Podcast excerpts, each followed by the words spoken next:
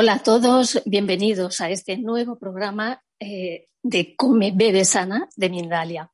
Mi nombre es Maite Bermejo, para los que no me conocéis, y soy doctora en nutrición, licenciada en ciencias de la actividad física y el deporte y también coach. Y me dedico a acompañar a personas y organizaciones para mejorar sus hábitos y con ello su calidad de vida. Entonces, lo que vamos a hacer hoy es una pequeña revisión panorámica de algunos de los factores que más pueden influir en nuestra conciencia a nivel nutricional. Y por otro lado, me gustaría que nos asomáramos también a una pequeña ventana de futuro para poder entrever qué nos espera en cuanto a nutrición se refiere. Pues vamos allá. Lo primero de todo, eh, bueno, vamos a empezar por las malas noticias, porque en realidad no lo estamos haciendo bien con la comida. Vivimos en una época de abundancia de alimentos por lo menos en los países desarrollados, pero eh, otra cosa es la calidad, ya que estamos rodeados de un montón de alimentos, como ya sabéis, que son procesados y de muy bajo coste. Y el resultado de comer este tipo de alimentos con frecuencia, eh, bueno, pues es que la salud desde luego se resiente, ¿no? Los datos, eh, desde luego, no nos dejan indiferentes. Fijaros, además de las cifras que ya hay actualmente, no solo en España, sino en todo el mundo, de obesidad, se calcula que en el 2025 aproximadamente el 20% de la población tendrán ese tipo de problemas. Pero eh, cinco años más adelante, o sea, aproximadamente en el 2030, si nos centramos en España, se calcula, fijaros, que el 80% de los hombres y el 50% de las mujeres, si seguimos con esta tendencia y esta forma de alimentarnos, pues van a sufrir de sobrepeso y obesidad. Eso es una barbaridad. De hecho, ya sabemos que eh, los alimentos ultraprocesados afectan la salud de una forma tremendamente negativa, al menos a 2.000 millones de personas en el mundo. Con esto no quiere decir que no comamos ultraprocesados, pero desde luego sí que los tenemos que reducir de una forma muy notable. Y aquí va la primera reflexión. Eh, ¿Cuántos alimentos ultraprocesados estás comiendo, por ejemplo, a la semana? Deberíamos empezar a pensar en este tipo de cosas. Y recuerda la clave, que es más bien sencilla, eh, que consiste en que el 70% de toda tu compra, de todos los alimentos que compras, deberían ser alimentos frescos, como son las verduras, las frutas, las carnes, el pescado, las legumbres, los huevos, todos esos alimentos que luego tú deberías preparar en casa y cocinar. Bueno, el segundo factor que es interesante que, veamos tiene que ver con que la población crece y crece eh, porque, bueno, eh, las cifras actuales, volvemos otra vez a las cifras, ahora mismo estamos viviendo en el planeta aproximadamente 7.700 millones de personas. Pues bien, prácticamente la mitad de todas estas personas están en una situación de, hambruna, o sea, no tienen acceso a la comida. Fijaros, la mitad de la población del planeta. Otra vez vamos a la proyección que hacen de la tendencia de estas cifras y se calcula que en 2050 habremos crecido aproximadamente unos dos millones más de perdón, unos millones más de personas, pero en ese caso serán casi dos tercios de la población los que no puedan acceder a, la comida, ¿no? que tendrán un déficit alimentario. Pues ahora fijaros, si cruzamos los datos de la obesidad eh, con los de la desnutrición, nos encontramos con un dato todavía más sorprendente. Y es que, por primera vez en la historia de la humanidad, hay más personas con exceso de peso que personas pasando hambre, ¿no? Y esto es tremendo porque entonces el margen en el cual estarían personas con acceso a alimentos, pero que al mismo tiempo gocen, vamos a decir, de una salud aceptable, ese rango cada vez es más pequeño. Por lo tanto, no lo estamos haciendo bien, ¿no? Y en tercer lugar, damos paso a otro vamos a decir, problema también a nivel global. Todo se va acumulando. Estamos un poco haciendo ese mapa que os, que os decía para, para plantear la situación actual a nivel de nutrición, ¿no? Y entonces, debido a que la población sigue creciendo y creciendo, resulta que los recursos del planeta se van quedando cada vez más pequeños y limitados, ¿no? Por un lado, sometemos al campo y a las tierras pues, a un cultivo intensivo, eh, donde no dejamos que el suelo descanse, donde eh, las tierras cada vez son más pobres en minerales, están más contaminadas. Y también hay un problema muy importante, como ya sabréis, de deforestación. El caso de los aguacates es un buen ejemplo. Mm, ahora parece que se ha puesto muy de moda. Es un alimento muy saludable, pero es verdad que para conseguir eh, tener aguacates los 365 días del año se están deforestando muchas zonas. ¿no?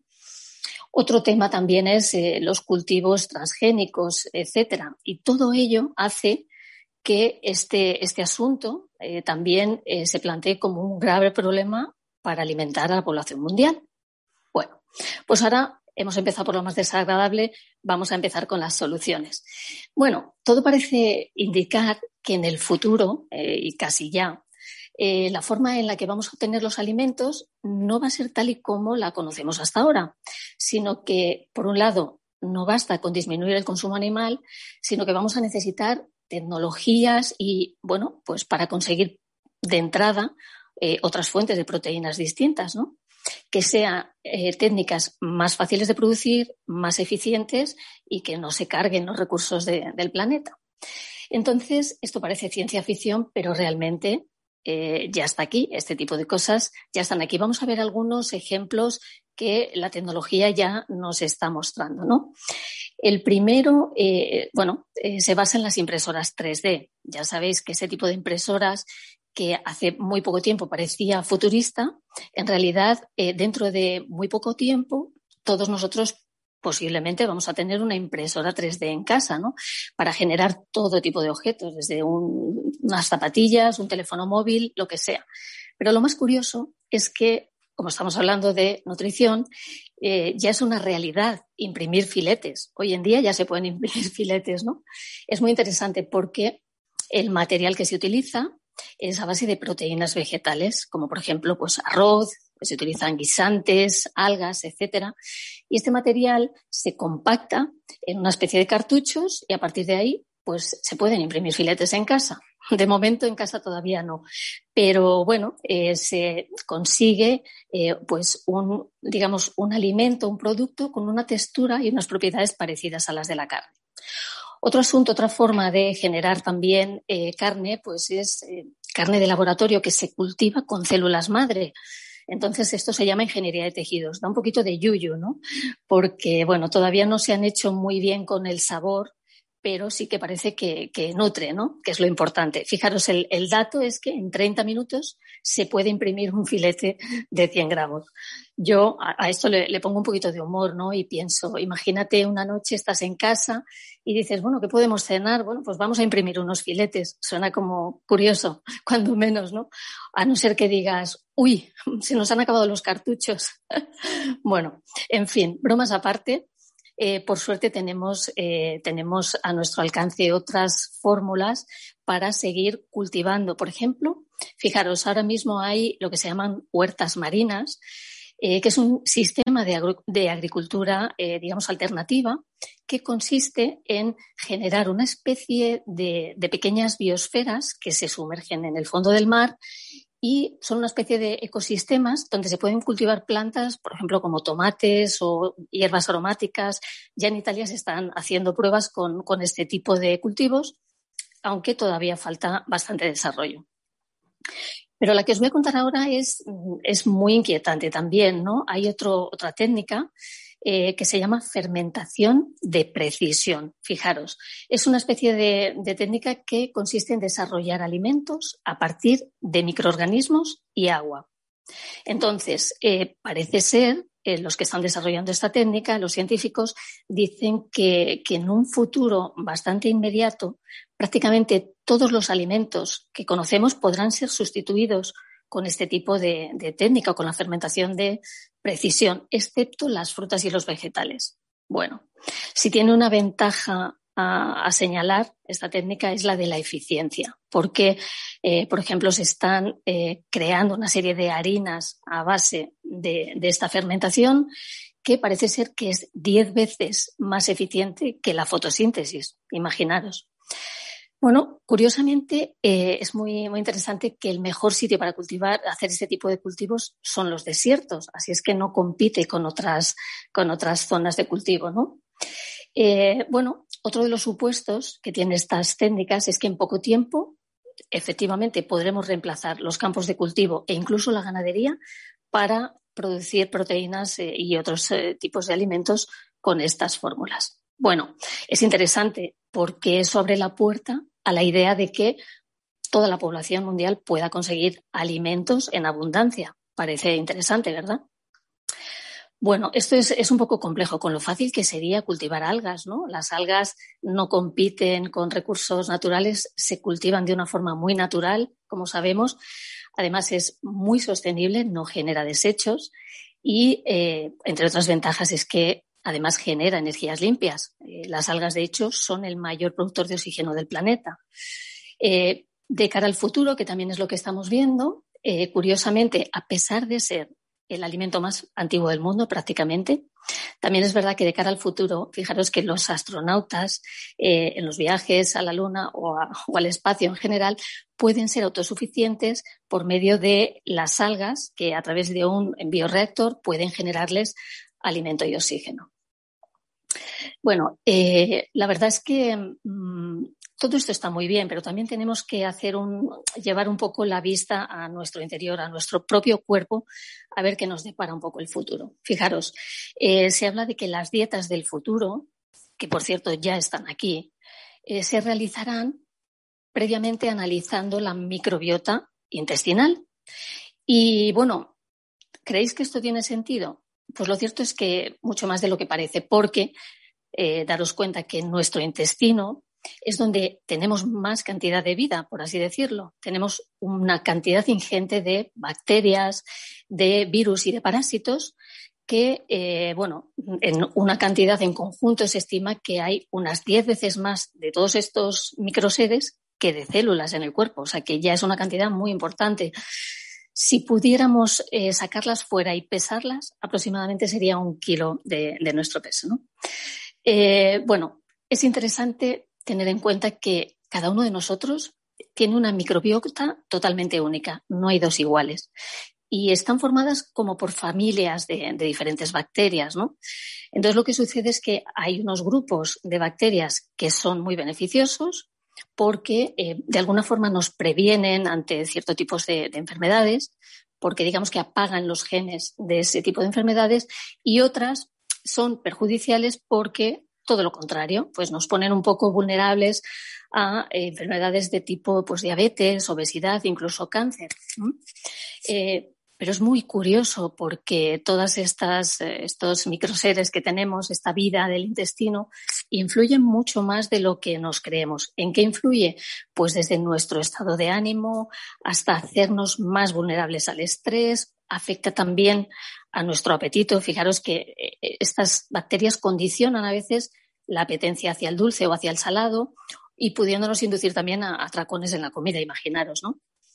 Pero, en definitiva, eh, que sepáis que ya eh, lo que se está haciendo es analizar la microbiota, como os digo, se puede analizar en un laboratorio, tiene un coste entre 150 y 400 euros más o menos, pero bueno, no es que nos tengamos que volver locos para analizarlo, pero sí es verdad que cuando una persona tiene una serie de problemas eh, de salud importantes, esto puede ser una, eh, digamos, una alternativa muy interesante y que sepáis que el siguiente paso, una vez conoces tu microbiota, lo que se hace es, para aliviar esas enfermedades, se hacen trasplantes de heces. Fijaros, esto es lo que ya tenemos delante ¿no? en la medicina.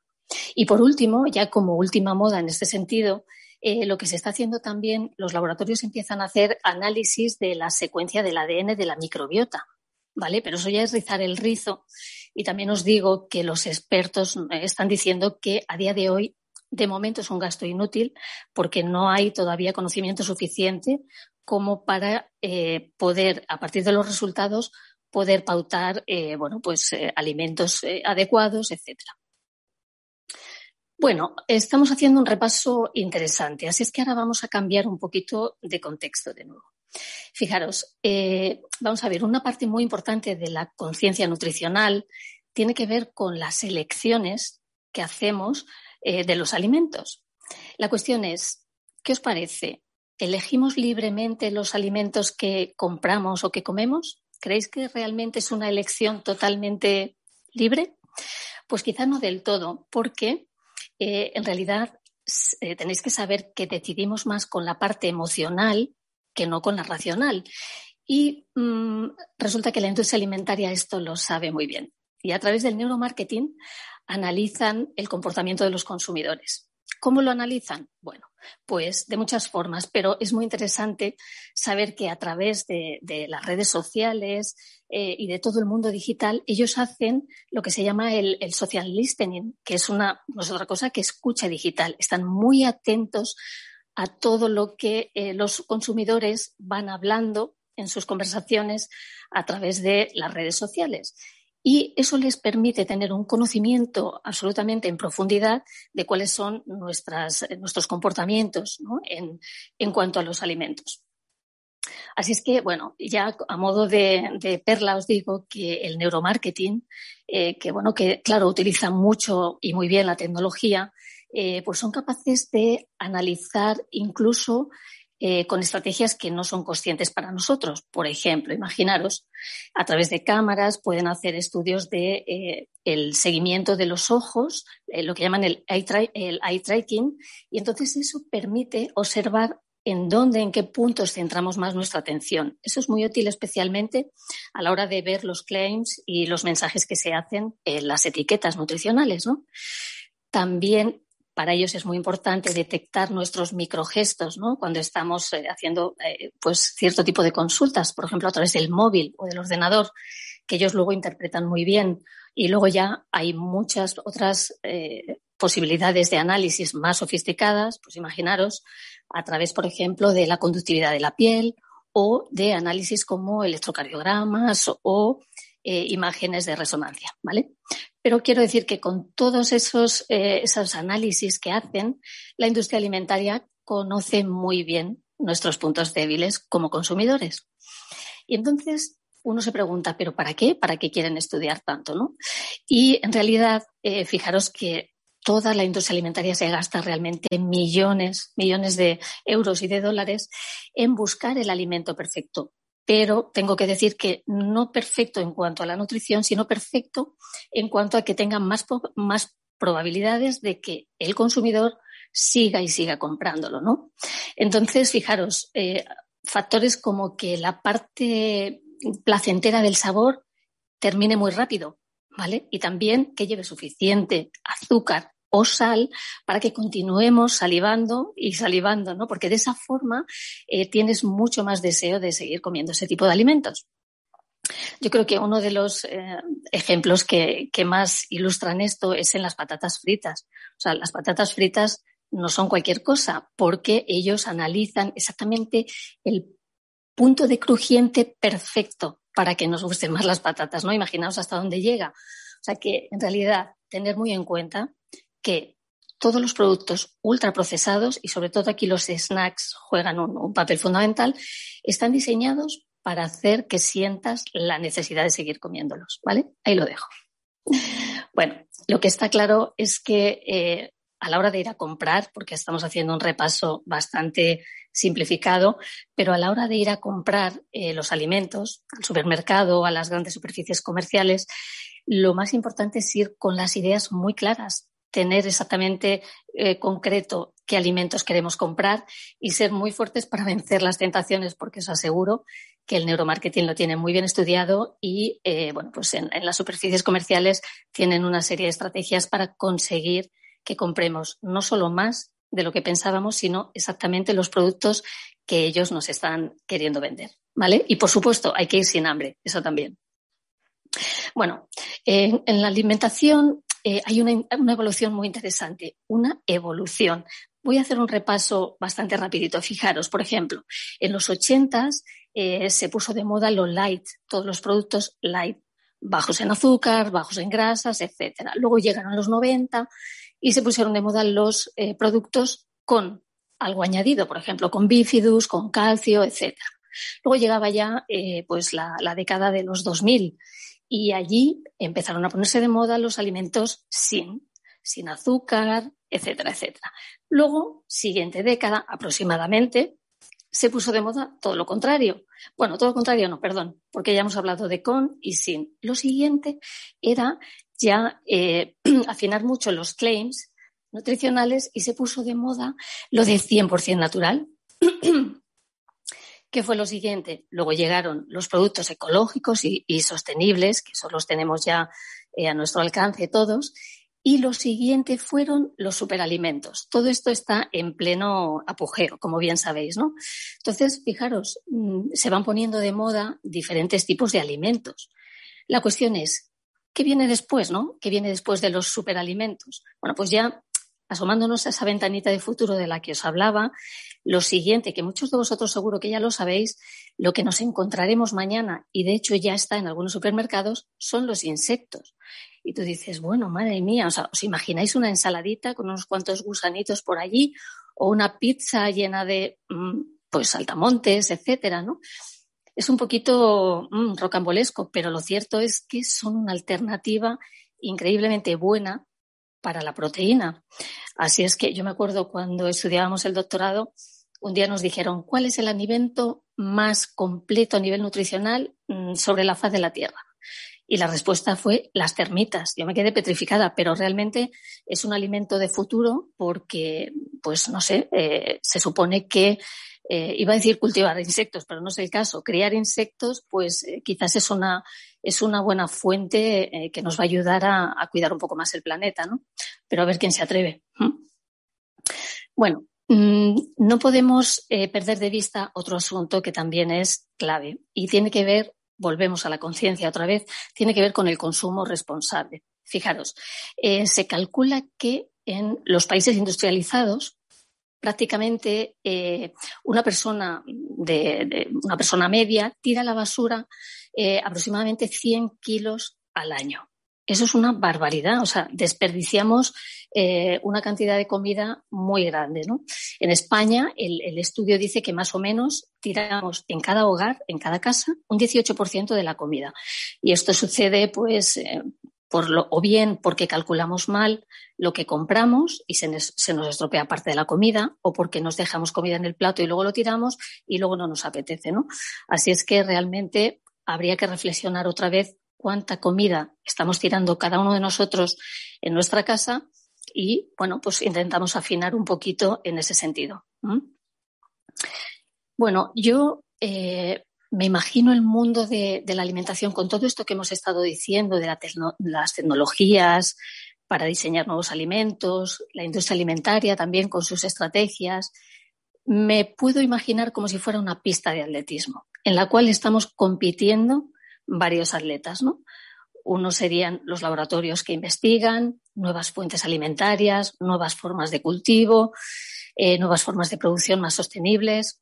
Otro atleta sería los de la industria alimentaria, ¿no? que, también se esfuerzan para diseñar y para inventar productos que, puedan vender más. Y luego estamos los consumidores, ¿no? Eh, este tercer atleta. Entonces, eh, lo cierto es que, eh, sinceramente, nos hacemos más conscientes a la hora de elegir lo que comemos, porque todos también ejercemos entre todos una, vamos a decir, una, cierta fuerza, ¿no? A la hora de, de que alimentos nos plantea la industria, ¿no? O nos hacemos más conscientes o en realidad nunca vamos a subir al podio, ¿no? Y creo que es algo bastante importante. Bueno, eh, también hay otro asunto muy, para mí muy importante, ¿no? Yo creo que para todos, que tiene que ver con la educación. Entonces, eh, una educación para el futuro, porque ahora mismo en el presente no la tenemos. Y aquí me gustaría poner un ejemplo eh, que, que es Japón. Bueno, en Japón, desde el 2005, tienen una ley que se llama Ley Básica de Shokuiku. Y entonces es una ley muy interesante porque lo que implica es que hay una asignatura en todos los colegios que, es, está orientada a la educación nutricional y a promover los hábitos saludables en torno a la alimentación.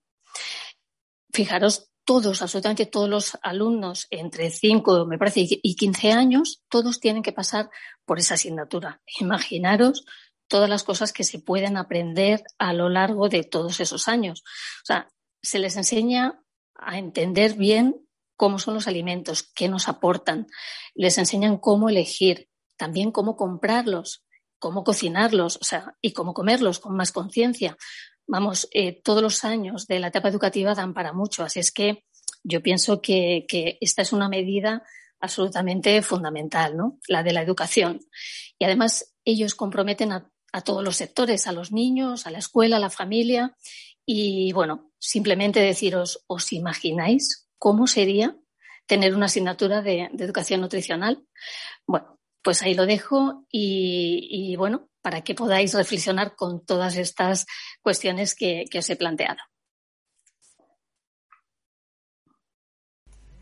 Maite, muchísimas gracias por eh, tu participación en este programa especial de Mindalia Come, Bebe Sana.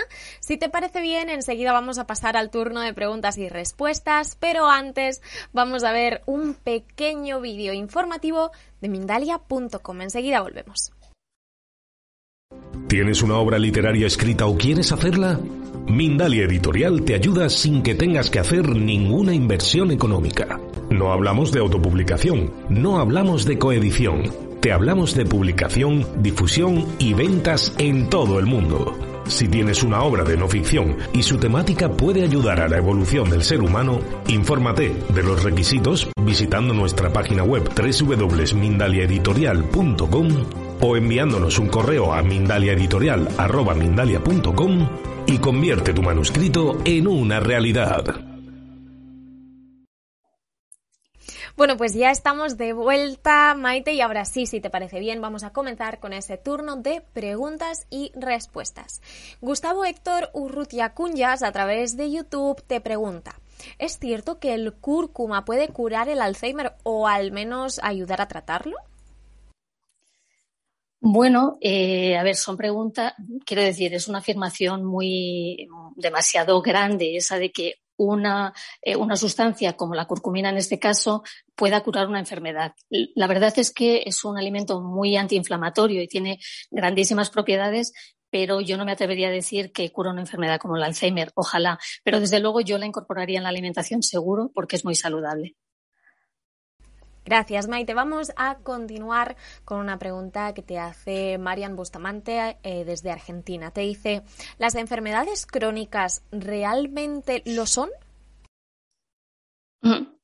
Bueno, eh, me encantaría responder a esa pregunta con, eh, con el suficiente tiempo, ¿no? Porque ahí hay detrás muchas cosas, pero realmente lo son. Serlo, lo son, porque ahí están pero deberían ser y son, se podrían prevenir, no tendrían por qué existir.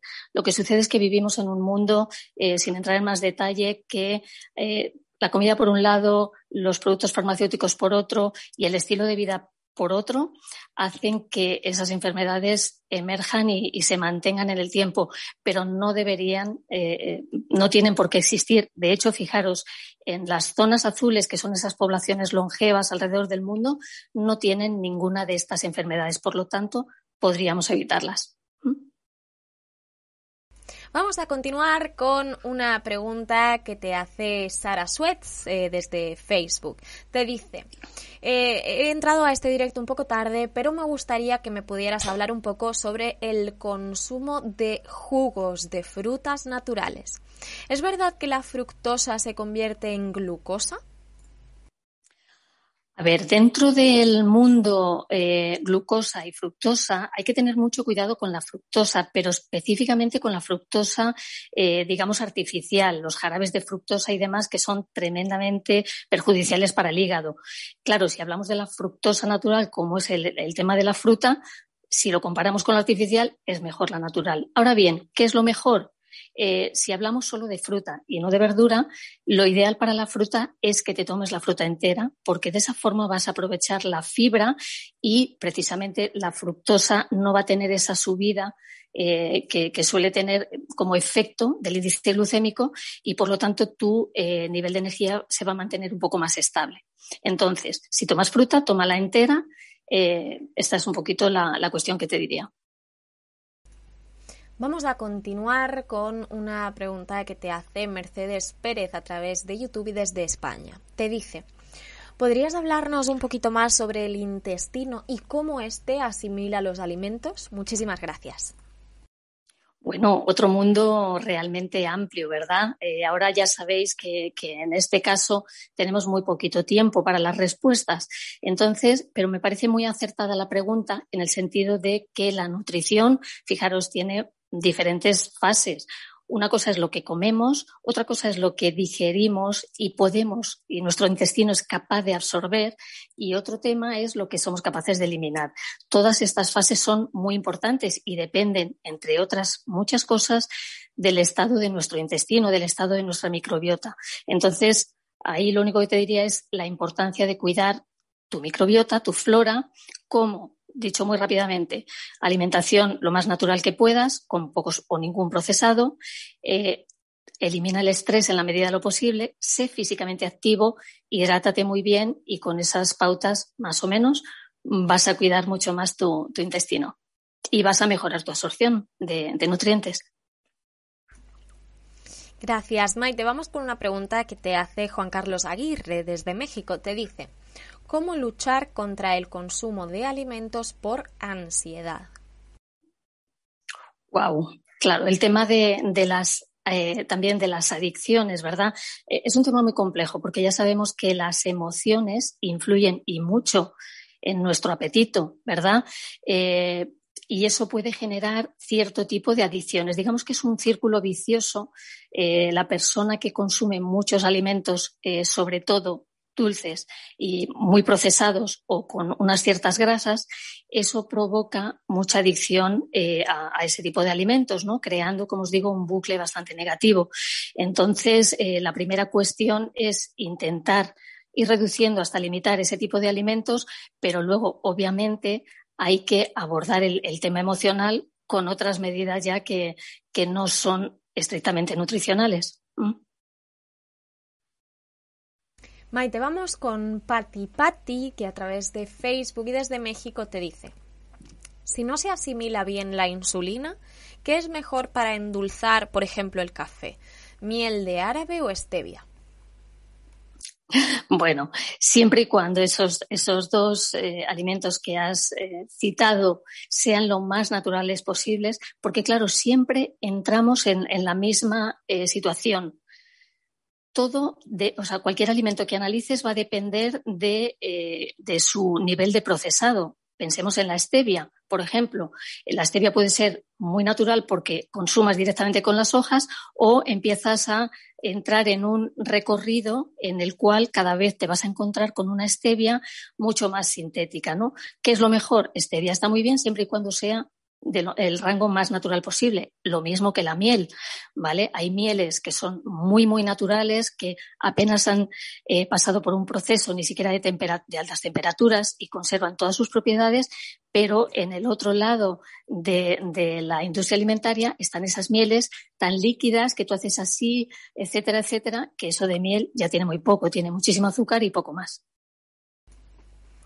Vamos con Tania Robledo, que desde Chile te dice, cuando hablamos de conciencia nutricional, ¿no deberíamos hablar también del sufrimiento al que sometemos a los animales cuando nos los comemos? Bueno, aquí tenemos eh, una pregunta muy común en este tipo de, de conferencias, Maite.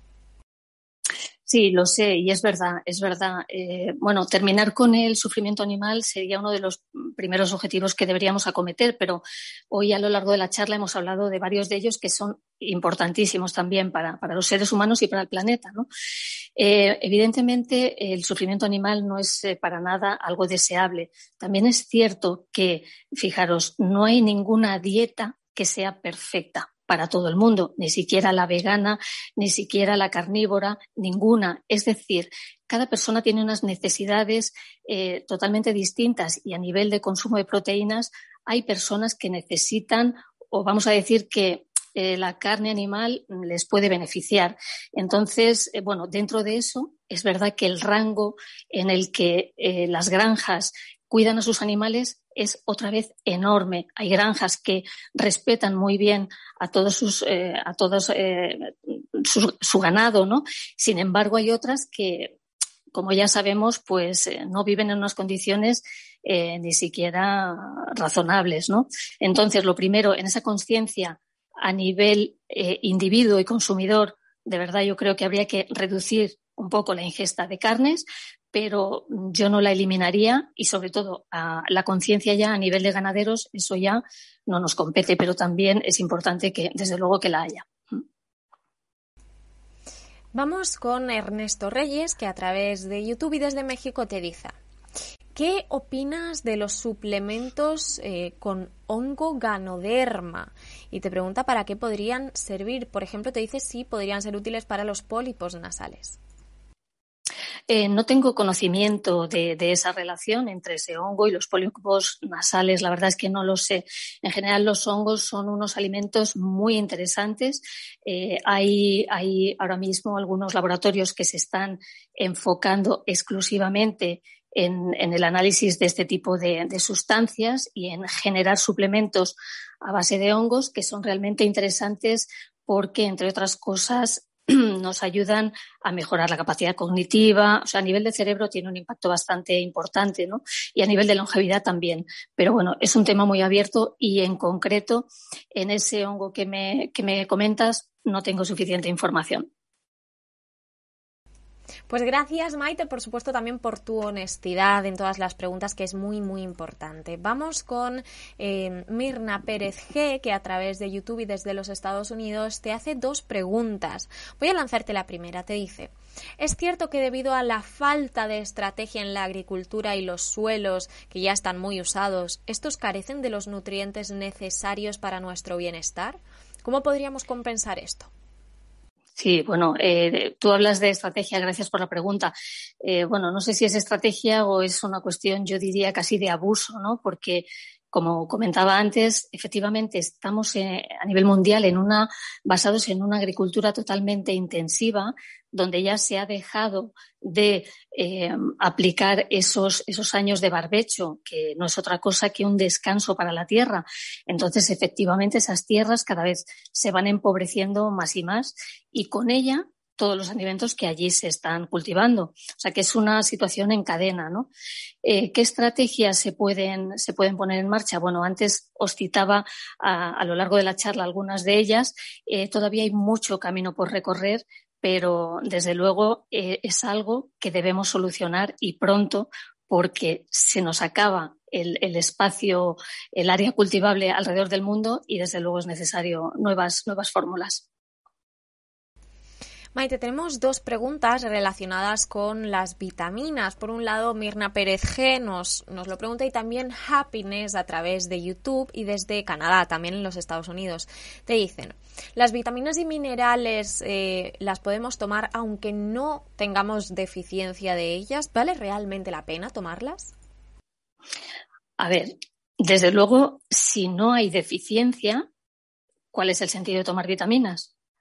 Realmente, o sea, eh, la cuestión es que debido al estilo de vida que tenemos y a, otra vez hacemos el repaso, el estado de las tierras eh, de cultivo, eh, en el mar todo el tema de los microplásticos, la contaminación ambiental, todos los químicos a los que estamos sometidos, nuestro cuerpo al final lo que tiene son dos cosas. Una, carencia de nutrientes y otra, exceso de tóxicos. Esa es una situación que tenemos la mayoría de, los habitantes del planeta. Ahora bien, si hay alguna persona que se hace una analítica y ve que a nivel de vitaminas está totalmente cubierta sus necesidades, evidentemente en esa situación, primero, eh, darle enhorabuena a esa persona y segundo, no tomes nada, porque aquí no se trata de eh, voy a tomar más por si alguna vez me faltan. No, no hay que jugar con las vitaminas, no hay que jugar con los suplementos, así es que solamente tiene sentido cuando realmente hay una necesidad. Lorena Lore, a través de Facebook y desde Ecuador, te pregunta, ¿a qué se debe la hinchazón del abdomen? ¿Esto puede darse por la alimentación? Bueno, claro, eh, la hinchazón del abdomen puede deberse a muchos factores que casi todos eh, tienen que ver con la alimentación, ¿no? Y cada vez más habréis oído hablar del tema de eh, la permeabilidad del intestino. Eh, volvemos a lo mismo. ¿Por qué cada vez hay más gente? Pues porque normalmente, eh, por la cantidad de tóxicos que vamos teniendo, especialmente los cereales ahí juegan un papel crucial, especialmente los que tienen gluten. Y esto es debido a, precisamente a que eh, la calidad de los cereales va cambiando con el tiempo y no es como antes, ¿no? Cada vez tienen más tóxicos y provocan en nuestro intestino, pues, esa situación en la que eh, se van abriendo diferentes, vamos a decir, eh, poritos o agujeros por donde se filtran sustancias a la sangre y eso nos inflama y da una serie de sintomatologías. Entre ellas se puede producir muchos gases, inflamación del abdomen, pero bueno, hay muchos factores que pueden influir ahí, sería un poco largo, pero sí, definitivamente la alimentación tiene muchísimo que ver. Tenemos otra pregunta de Mercedes Pérez a través de YouTube y desde España. Te dice, ¿qué opinas sobre los ayunos o las monodietas? Bueno, eso es una pregunta también eh, muy recurrente. Eh, tampoco es corta, como ya sabemos. Los ayunos en sí eh, fuera de las modas, eh, fuera de lo que podamos pensar porque está de moda, sí es cierto que hay una cuestión. Cuanto más tiempo permanece el organismo sin ingerir alimentos, ¿vale? Todo esto dentro de un rango saludable y adaptado a la persona y a sus necesidades, cuanto más largo sea este este periodo de ayuno, es decir, desde que tú cenas hasta que tomas comida al día siguiente, ese largo periodo nos permite que el cuerpo eh, se pueda recuperar, regenerar y sanar a sí mismo. Eso está mm, absolutamente eh, contrastado. Pero sucede que cada persona es un mundo y lo que es importante es empezar a hacer este tipo de estrategias con un poquito de conocimiento, eh, idealmente con un eh, apoyo de un profesional, porque hay que hacerlo de una forma progresiva y con, bueno, con una serie de pautas que hay que tener en cuenta. Pero sí, estoy a favor de ese tipo de estrategias cuando se hacen bien, sí. Maite, pues muchísimas gracias por toda esta información que has compartido con nosotros. Eh, ha sido súper interesante. De hecho, tenemos comentarios muy positivos en nuestro chat en directo. Voy a leerte uno de Alejandra LD, que desde México te dice: Felicito ampliamente a la ponente. Interesantísimo el tema que expone. Gracias por compartir sus conocimientos e infinitas bendiciones para ella y todo el equipo humano de Mindalia.com. Así que bueno, espero, espero que te vayas muy contenta porque nos han acompañado desde países como México, Argentina, España, Chile, varias zonas de los Estados Unidos, Uruguay o Ecuador, entre otros. Y ahora, por supuesto, te dejo un minuto para que puedas despedirte o por si quieres compartir alguna reflexión final. Bueno, en realidad algo muy breve como, como aquí cabe, solamente algo breve. Y la verdad es que yo os animaría sobre todo a, indagar, a filtrar la información eh, que tenemos en Internet, que como sabemos es muy amplia, es una locura. O sea, tenemos exceso de información, hay que tener un poquito el criterio y la capacidad de filtrarla de manera que podamos elegir los alimentos de la forma más consciente y responsable posible, ¿no? Porque esa es la, eh, digamos, el primer factor. Después, la industria alimentaria, la ciencia y la tecnología seguirán su camino, pero por favor, sobre todo, intentar ser críticos y estar muy despiertos. Pues cuando quieras puedes cerrar este programa. Maite, ha sido un placer. Bueno, pues hasta aquí este, este capítulo de, de eh, Mindalia, del programa Come Bebe Sana y espero poderos ver pronto, que sepáis que eh, hace poco tiempo también estuve aquí con otro capítulo que tenía que ver con eh, las estrategias para mejorar el metabolismo, que os animo a que podáis echar un vistazo si veis que os interesa. Así es que gracias por estar aquí y hasta pronto.